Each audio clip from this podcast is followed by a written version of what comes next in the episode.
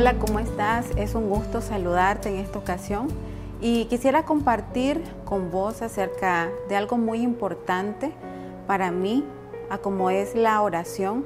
En Hechos 2.42 nos habla de que la iglesia primitiva perseveraban en la oración. Cuando hablamos de perseverar, hablamos de estar firmes, de estar constante en una búsqueda genuina, en una búsqueda del corazón también y hoy quiero compartir contigo de cómo esto me ha bendecido a mí, el buscar cada día el conocer más de Dios a través de la oración, el pasar tiempo con Él, el venir y escuchar lo que Él quiere decir a mi vida en cada momento, el poder yo venir y abrir mi corazón y poder expresar mis temores, mis miedos, el poder venir y dejar mis ansiedades, mis problemas y todo aquello que acontece en mí.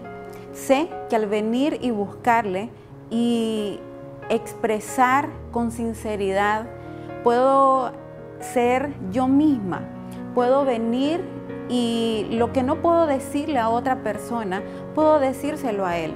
Entonces la oración para mí se ha convertido en una relación de disfrute, en una relación donde Dios es una persona tan importante, es como mi persona de mi confidente, es mi papá sobre todo, es mi amigo, es mi todo.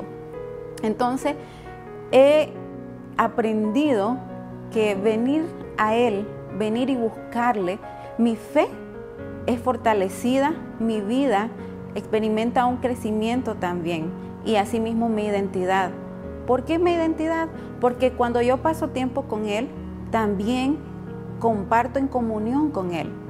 Y esto ha venido a aportar cada día y a vivir de una manera muy especial, única.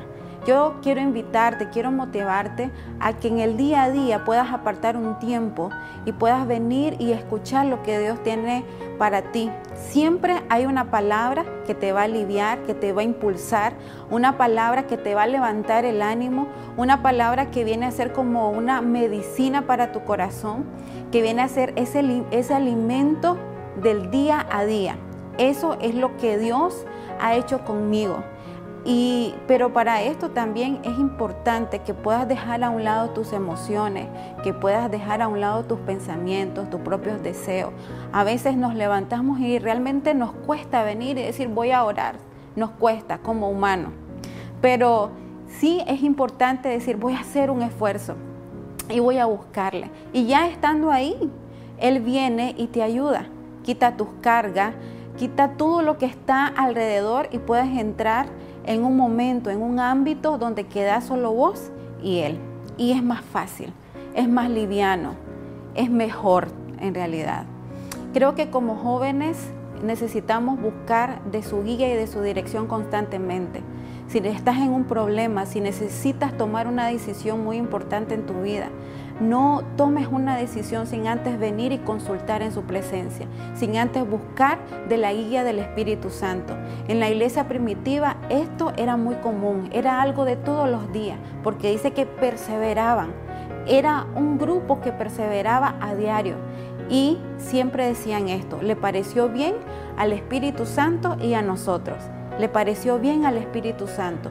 Podemos desarrollar constantemente esa búsqueda y ese oído para escuchar y saber si le pareció bien al Espíritu Santo. Y de esa manera podemos errar cada vez menos en la toma de decisiones y en nuestro, en nuestro diario vivir.